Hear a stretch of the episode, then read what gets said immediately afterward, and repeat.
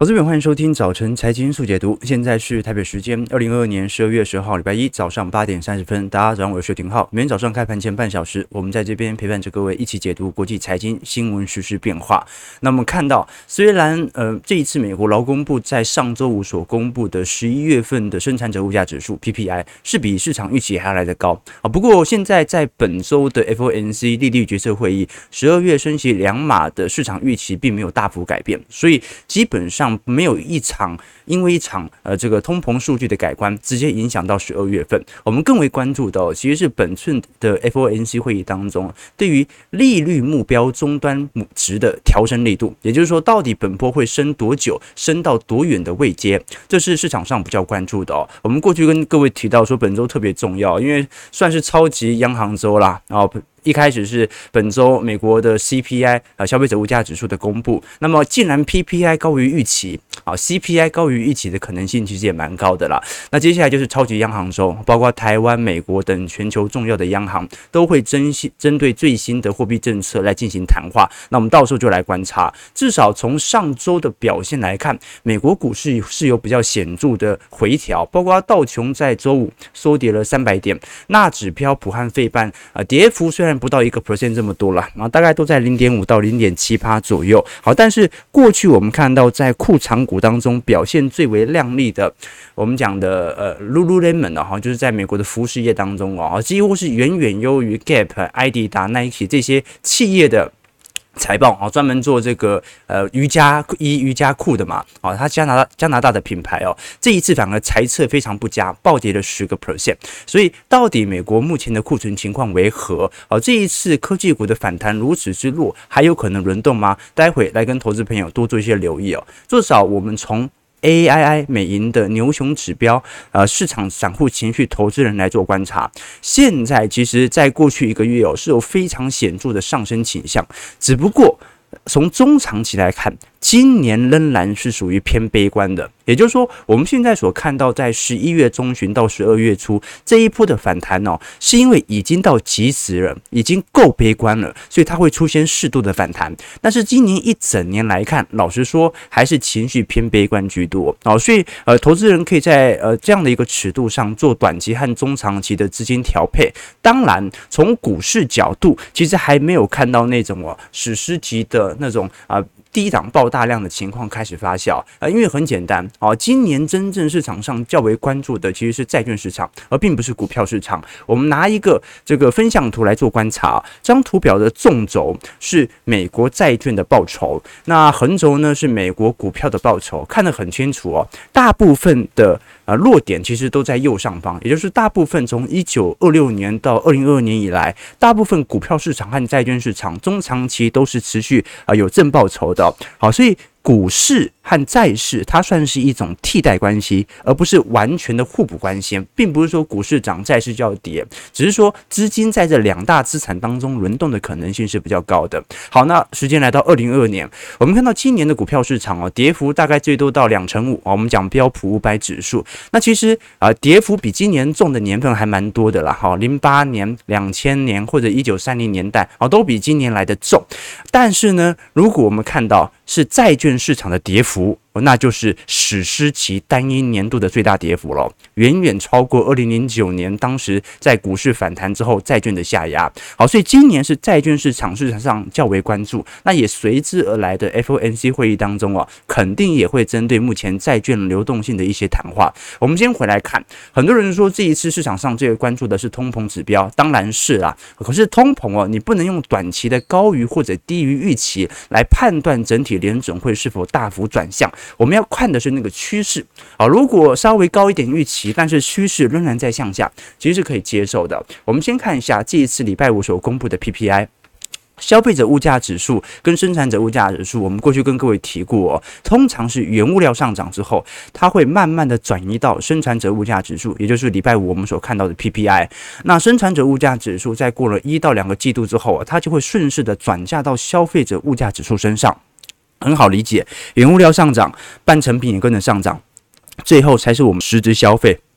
过了一个月之后的统计数据，好，那这一次我们看到十一月份的 PPI 至少从环比层面啊和同比层面都是远远超出预期的。好，这一次十一月份的生产者物价指数啊，相对于去年增长了七点四 percent，那市场原本是预估七点二啦，其实还是在下滑啊，只不过这个下滑的幅度并没有想象中来得这么快。那 PPI 当中，我们过去跟投资朋友分享过，它也有分核心和非核心，核心就是把能源和食品给扣掉，那这一次其实看得很清楚，核心 PPI 环比还是上升了零点四趴，好，这也比市场预估的零点二趴几乎翻了一倍，好，这就说明一件事情，那就是其实，在核心部门目前的僵固性还是非常强，下滑的幅度一直都比市场预期还来得低，每次市场都预期核心通膨应该下弯了。股市都跌那么重了，市场都不消费了，结果发现下弯的速度仍然十分缓慢。好，这就说明这一次的粘性坚固性非常强劲啊。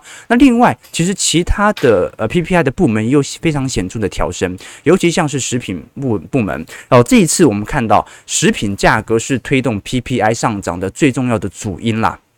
如果你观察蔬菜价格哦，这一次在 PPI 当中哦，上成了三三成八哦。那如果是土豆哦价格的话，上涨了四成三。那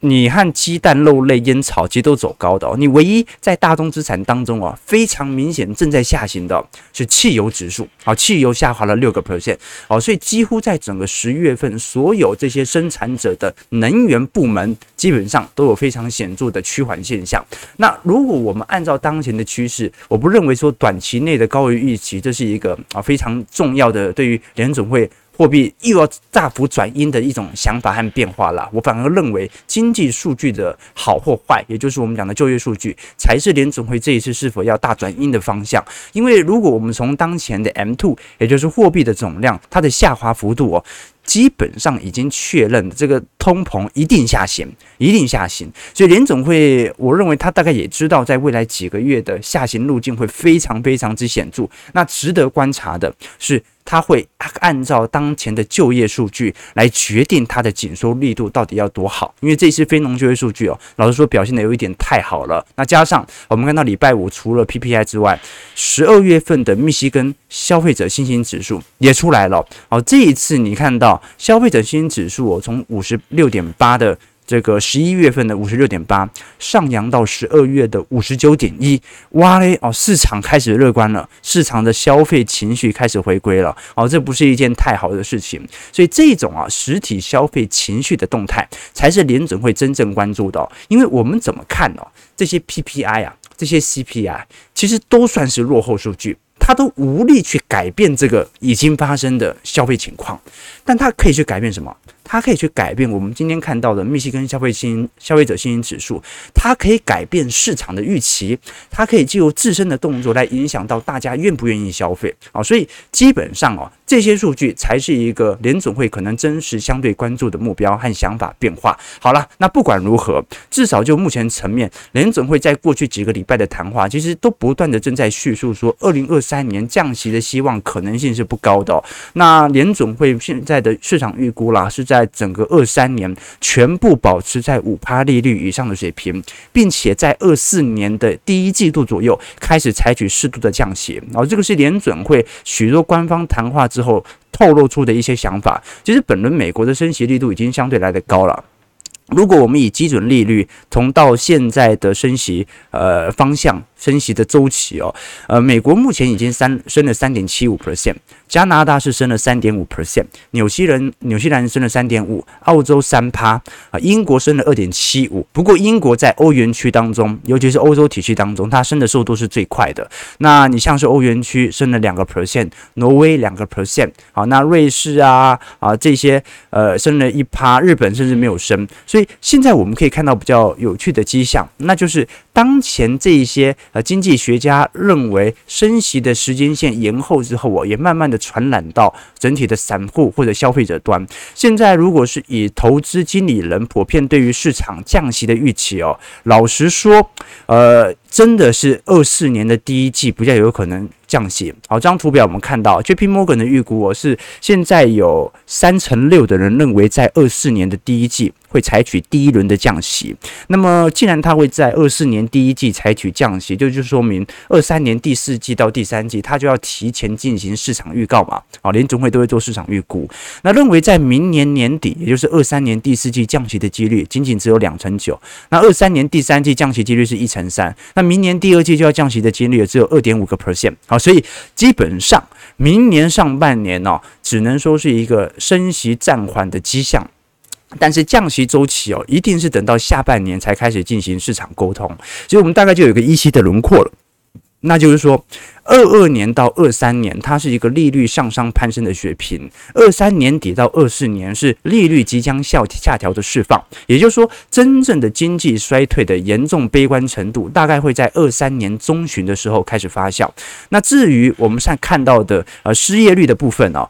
二二年到二三年，它也会有非常显著的增长，但这个增长能不能像过去那种经济衰退来到七趴八趴，甚至来到十趴的失业率，这是难度是很高的。过去我们跟各位提过，紧缩的力度，老实说，到目前为止，尤其是。这个劳动力市场的紧缩端哦，不太可能造就太多人的失业，因为人口就是少了这么多。好，那另外一点就是通膨的问题了。刚才我们从通膨的数据也看到了，通膨只会一年比一年来的低。那唯一的问题是，它要花多久的时间才可以达到我们所看到的呃通膨率来到呃两个 percent 的目标？那现在来看，至少明年。达到的可能性是非常低的哦。虽然我们看到最近这张图表是全球的供应链指数，呃，现在正在显著的下行啊。供应链压力指数的下行，代表着市场因为供给的问题所造成的通膨问题正在显著的下滑。那现在呃，虽然很快的下行了，但是也还没有回到二零二零年以前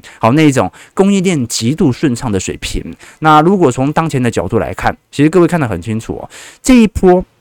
从二一年中旬开启的通膨，蓝色柱状体，也就是供给因素所造成的。PCE 的拉动哦，是来得最为显著的哦。那需求因素有没有拉动？需求其实也有啊，但是需求大概就是翻了一倍左右啊。但是供给因素我大概是翻了四五倍啊，所以先加速的进行供给因素的打压，尤其是中国这一次解封之后啊，预估又会对于全球的通膨压力有持续的续这个续缓的失失稀稀释的压力在那。到时候就来看，因为短期内的这种大规模的感染肯定会造成供应链的部分停摆，所以就会变成可能年底的时候到明年年初通膨。供给链因子反而有可能向上，但是中长期它是一个加速下行的过程当中。那尤其我们现在所看的通膨哦，不能仅仅只看美国，因为毕竟美元指数今年升值力度已经很强了哦。美元指数今年呃，我们扣除掉最近的回档啊，今年最高曾经升幅来到十五个 percent。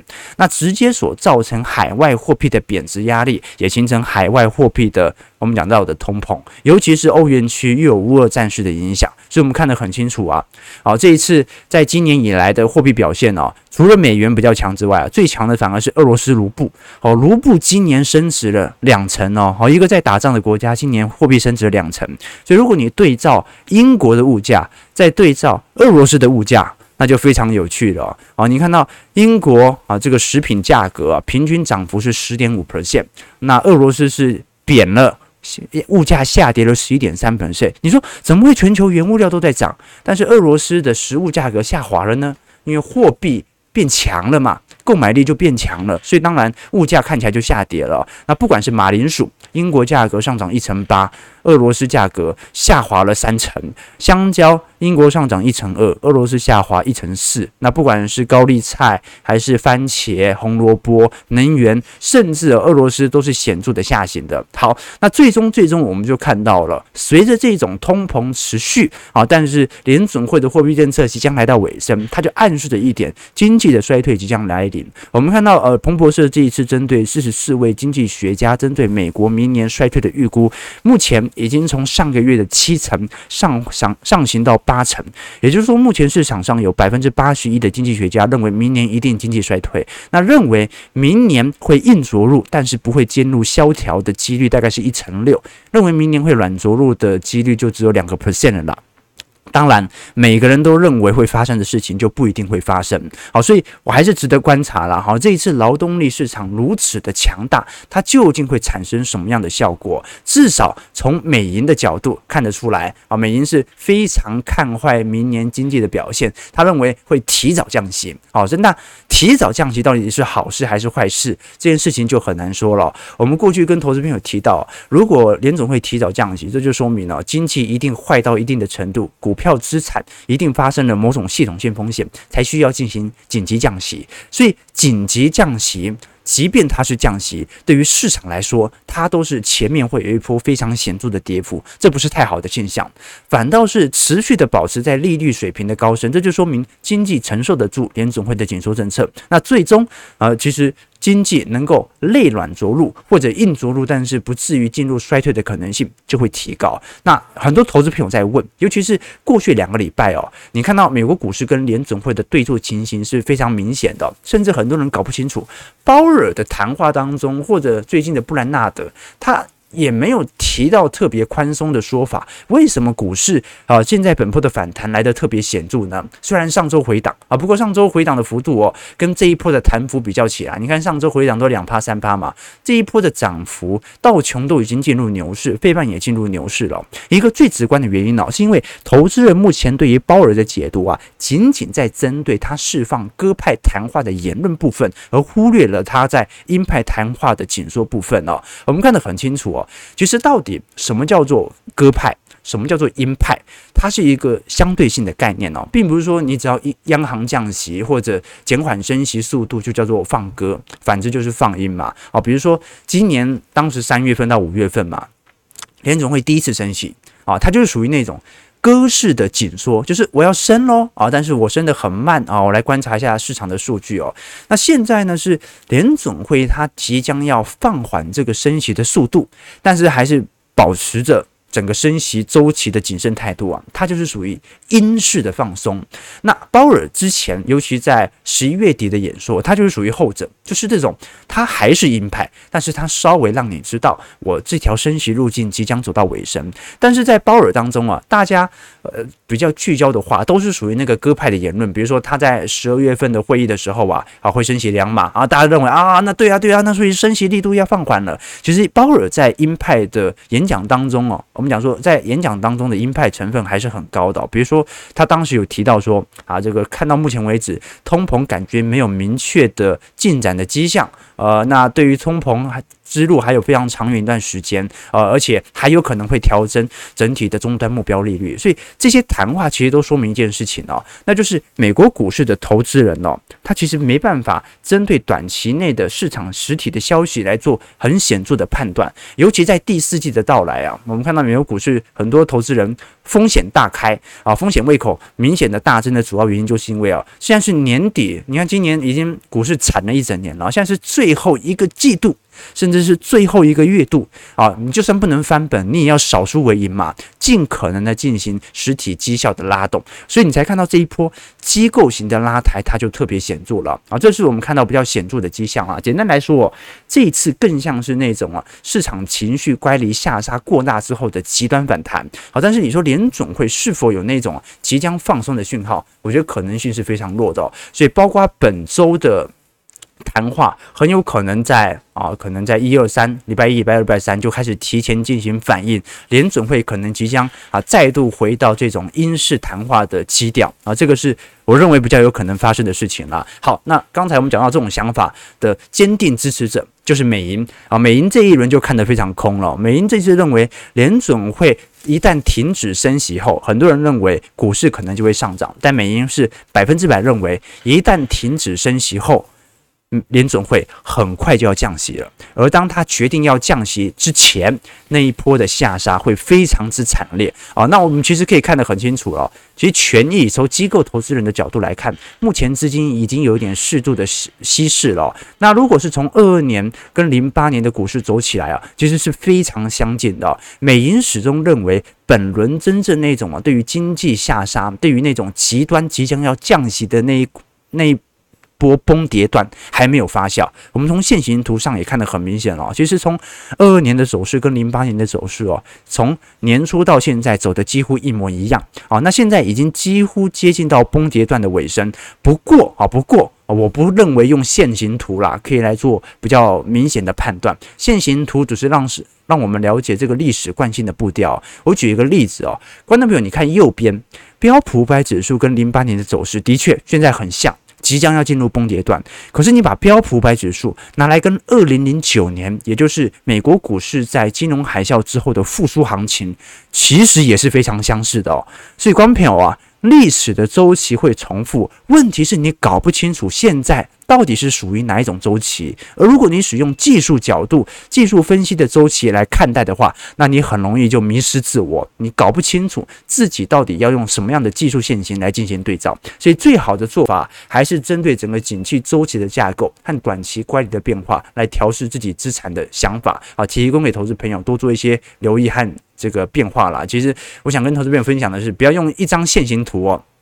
来确保你接下来的投资路径呢，这个风险是很大的啊。以前以前我投资也是这样搞的啊，后来真的赔了不少钱啊。那但是如果你能够用一个比较中长期的尺度哦，你用一年、两年、三年的角度来看待，今年是不是摊低成本价的好时机？就用这样的角度来想就好了。你就想一下，二三年、二四年、二五年，股价比今年低的几率高还是低？好，用这样的角度来思考，你大概就可以知道自己的资金的配件步调了。好，那另外一个角度，我们来观察的是原油资产的变化。这一次我们看到，在俄罗斯的呃减产以及美加关键呃管线重启之后哦，这一次原油价格的崩跌段已经开始产生了。西德州原油价格，我们看到在礼拜五又下跌了四十四分，光是上礼拜西德州原油价格一周的周跌幅就超过十趴了，哦，收在七十一块，哦，这跟我们过去的预测完全符合。哦，我们过去跟投资朋友分享，这一轮肯定是见不到通停滞性通膨了，而且原油价格按照过去的历史经验，它会有非常显著的下行，一旦经济衰退即将发生。好，那原油价格目前正在持续破底当中。我们讨论一个比较有趣的问题，那就是很多投资人无法理解。呃，好了，经济衰退，原油是该跌了，可是最近欧美都在制裁俄罗斯原油，那国际原油价格怎么会不涨？反跌呢？啊，这个就很有趣哦，因为我们很清楚嘛，这一次其实真正对于俄罗斯原油油价的限制哦，呃，算是欧盟开始的啦，啊，因为呃早。早几个月，当时美国就已经采取石油禁运了嘛，所以俄罗斯的原油本来就无法出口到美国了。那欧盟是从十二月五号才开始禁止俄罗斯的原油经由海路来进入欧盟国家。那同时间，欧盟和 G7 呢也针对俄罗斯的出口设定价格，设定六十美元的上限。然后，观众朋友你可以理解了，哦，现在的市价是七十一块，啊，结果欧元区。把俄罗斯的原油价格的价格上限定在六十块，那当然原油价格就会有非常比较显著的下压。但问题是，现在如果制裁原油，那原本的需求怎么办呢？啊，其实还是看得出来，这就说明实体原油需求的下滑幅度远远大于这种减产的可能性，减产对于需求价格的拉抬幅度。那我们看到这张图表示美国的国家的汽油。目前的实体变化几乎已经碰到二零二一年当时的最高点了，也就代表着目前原油价格正在做一个非常明显的显著下行格局。那这一次欧美。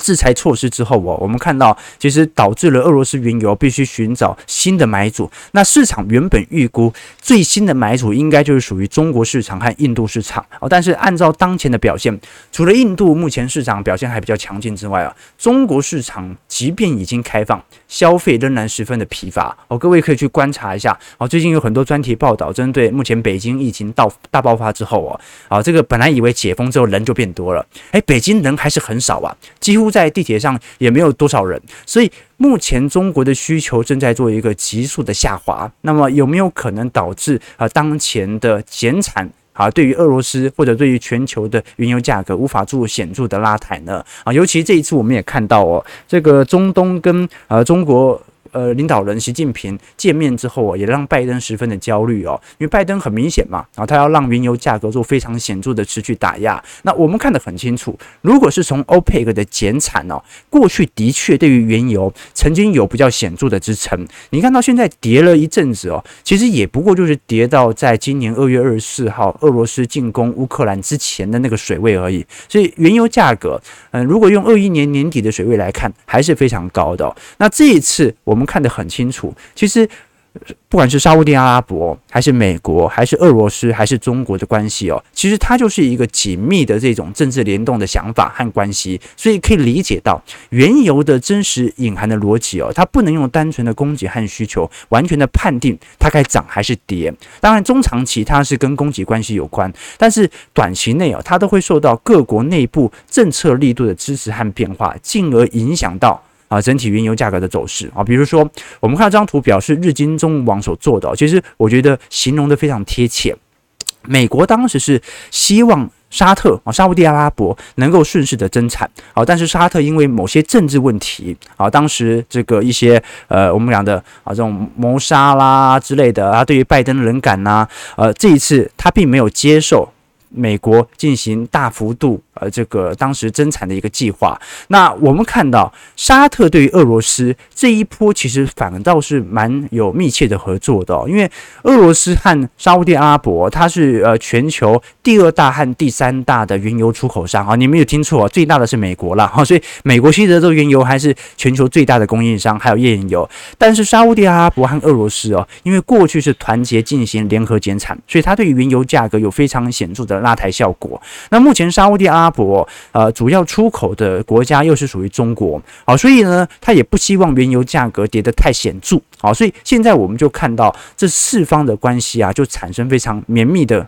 影响和变化，最终就影响了我们看到短期内的暴跌。好，当然啦，我还是认为中长期原油价格的持续走跌，回到过去的历史均价，也就是五十到六十块的可能性还是居多。好，那除非除非经济能够软着陆好转嘛，要不然哦，它基本上还是会按照着整个景气下行的周期来做前进。好，最后我们看一下美国股市四大指数的变化，道琼周五下跌三百零五点，零点九 percent，在三万三千四百七十六点；标普百指数下跌二十九点，零点七三 percent。在三千九百三十四点，纳指下跌七十七点零点七 percent，在一万一千零四点，费半下跌二十三点，呃，下跌二十三点七点呢、哦。我们看到这一波费半，老实说还算是蛮强劲的、至少相对于纳指而言，所以在两千七百二十一点，呃，至少本波我们看到纳指哦几乎没有太明显的拉动，那对于苹果股价的压制，可能也是其中一个原因呐。所以很多人会觉得今年表现绩效最亮丽的是道琼，所以应该要投资道琼才对。其实。我们还是跟投资朋友分享嘛，啊，这个各指数都有各指数的波动性和好处。那有些人甚至在这段时间呢，选择做投机，结果一决定要做，马上就被套牢。所以我并没有说投机一定不好，也没有说投机一定好，也没有说投资一定好。基本上只要能够让你获利的，我认为都是好事啦。尤其投资朋友在礼拜六不是有些投资朋友传讯息说，啊，现在的操作很尴尬，这个。投资就这样了，没有说好说坏啊，唯一还是用绩效来做证明。这让我想到最近不是治安事件很多嘛，而且看新闻啊，警界也有很多争议哦。其中大家讨论比较高的，就很多那种警察高官呐、啊，不是跟黑道啊一起在招待所应酬之类的，那难免就会让人觉得啊，什么黑白联手啊，啊，这个对社会形象不好啊。让我想到，因为我父亲哦是记者啊，你知道记者一开始跑新闻都跑社会新闻的，所以。我小时候哦，哦，这个幼稚园到国小一年一年级两年级哦，这种寒假暑假的时候哦，我平时都在万华分局里面长大的。哦，我父亲就要跑新闻嘛，就把我丢在啊哪里最安全？就警察局嘛。那印象很深哦，就坐在人家这个办公室呃旁边哦，当时就亲眼看到一个警察把一个阿伯带到旁边，然后就一开始好言好气嘛，那给烟呐啊，啊，给他泡茶，忽然之间就打了一个巴掌，然后连续打了好几个。然后那个人脸就全红，然后嘴角开始流血了。啊，我那时候心想，哇，这警察跟黑社会有什么区别啊？啊，这我很小的时候，很小的时候啊，那个时候万华分局都还没有改建啊，那印象很深啊。然后我记得后来有一次，呃，有一个好像骑摩托车的这个年轻人哦，到那个万华分局的这个门口开枪啊，从此之后，我爸就再也没有带我去过了。那我讲这个事情是什么？就是说，这个善与恶到底有什么区别呢？啊，你想想看，警察跟黑社会有什么区别呢？啊，现在现在当然比较清楚了。啊，但那个年代哦，啊，的确是很难区分的。就是好像杜月笙帮国家打了八年八年抗战是善，但他所有的生意、鸦片、赌博和色情都是恶啊。每一项最大的受害者都是穷人。好，那我讲的就是投资也一样，投资也没有分什么是好投资，什么是坏投资，只要能够让你赚钱，让你绩效是正的，都是好的投资。所以绩效是衡量你投资是否成功的唯一指标。而即便你的投资策略可能啊奇奇怪怪的，只要能够赚钱，一样是好的。啊，衡量指标对不对？啊，我主要是刚才我跟小编在聊了，在我们对社会批判呢、啊、聊了很多。好了，早上九点钟，我们最后来看一下台北股市的变化。为什么要讲那些？哦，小编。因为我们今天要跟各位宣传我们的听友会，好，在明年的一月七号礼拜六晚上八点钟，线上听友会就要举办了。好，这次经过小编的建议，我们要特别避开圣诞节和跨年，好，要不然大家都是报了名之后急着要出去玩，对不对？好了，好，九点钟我们马上来看一下这个台北股市的表现了，主要是宣传一下啊，时间报名还很长，欢迎各位好，如果有兴趣可以参考一下我们的会员资产部位的平台啊，里头有非常多我们对于宏观数据的追。其中专题的影片，还有资产部位的更新，那里头当然也包含着接下来一年级的听友会的收听权限。当然，你也可以报名单次的听友会，来跟我们一起探讨下一季的资产行情的变化。好，那我们先看一下台北股市，台股就很明显了，上周也是受到比较显著的承压。那台股这一波的卖压，上周跌幅是其实算是比费半和纳指来的重的。加权指数礼拜五虽然上涨了一百五十三点，但是本周呃的下跌点位还是有两百六十五点，跌幅大概有接近两个 percent，大概一点八趴左右。那整体外资呃虽然我们看到。在礼拜五开始有比较显著的买超，不过也仅仅就买六十一亿，跟过去几周的买超力度比较起来，还算是偏弱了。好，所以这一波外资的买超，老实说了。好，真的就是完全靠在十一月初那一波的拉抬拉起来的，就拉起来，外资不买之后啊，台股就正在这样的点位，这就说明一点，就是散户或者内资不管怎么样，追价意愿就是很弱，外资的货到现在为止还是抛不掉。好，那台北股市老实说哦，已经连续五周震荡整理了哦，所以真的就涨一周，然后震荡五周，然后接下来就是个股的轮动点火。那中小型股其实上礼拜哦已经有死一批。哦所以可能今本周我在 FOMC 会议召开之前，可能那个量缩的态势会更加的显著。那如果我们看小台多空比，也是啊，你小台根本看不出个所以然，小台也不转多，也没有明显转空，也是正在这样的区间。所以这个就是现在实体上，呃，整个台北股市当下的变化了。好，那我们最后来看一下金融股层面啊，因为这一次十四大的金控都已经公布十一月份的获利了，那表现都非常非常之差劲。我们看到，尤其是寿险子公司的汇兑亏损哦，使得十一月哦。我们看到金控业啊是首次出现亏损的情况啊，就十四家金控加起来还亏了一百六十九亿哦。那如果我们看到亏损幅度比较大的，其中几项啊，像是富邦金啊，EPS 啊，今年衰退了五成五，国泰金衰退了六成三，元大金衰退了三成七，三呃中信金衰退了三成六哦。那你看它表现还比较好的，衰退是个位数或者正报酬的，获利还在增长的，你像第一金呐、啊、和库金、永丰、华南。哦，这些还算是勉强可以支撑的，所以这些银行股明年，尤其是关股行库，配息金额不会有大幅度改变啦，不会有太大的问题。哦，但是其他的又像是开发金，今年衰退了四成五，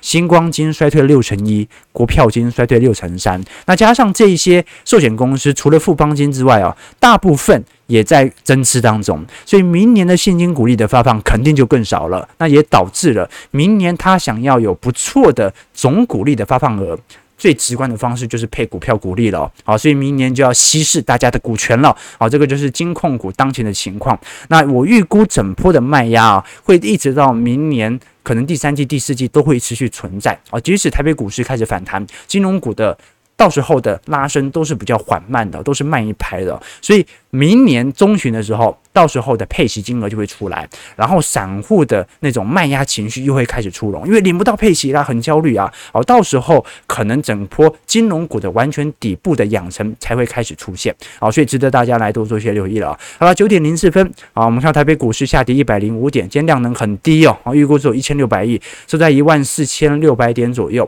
我们看一下投资朋友的几个提问。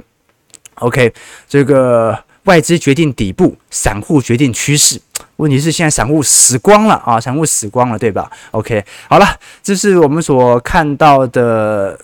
整个台北股市以及国际股市的景象啊，礼拜一我们讯息量都比较多了，所以说都是大概梳理一下整个市场的概况，还有几本周我们会关注的几项消息哦。本周我们主要在美国层面呢，主要就是针对通膨数据和联总会的 FOMC 会议来做一些追踪。那台北股市层面，我们过两天来跟投资朋友追踪啊。其实最近的食品股。啊，或者说一些相关零售概念股的卖压又要开始逐步涌现了，尤其这一次，呃，上周五，呃，大陆官方针对台湾各项酒类和食品类产品进行呃比较明显的。啊，禁运啊，那对于台北股市这些零售概念，肯定对加权指数影响不大啊，但是对于这些产业的影响会有多深呢？来观察一下。那同时，在整个欧洲的层面，我们看到天然气价格虽然做一个非常显著的回档，但是欧洲最大的寒流潮即将要来袭。那到时候对于实体能源资产会有什么样的影响呢？到时候都来跟投资朋友多做一些留意和关注。如果喜欢我们节目，记得帮我们订阅、按赞、加分享。那我们就明天早上八点半早晨财经速解读再相见。祝各位投资朋友看盘顺利，操盘愉快。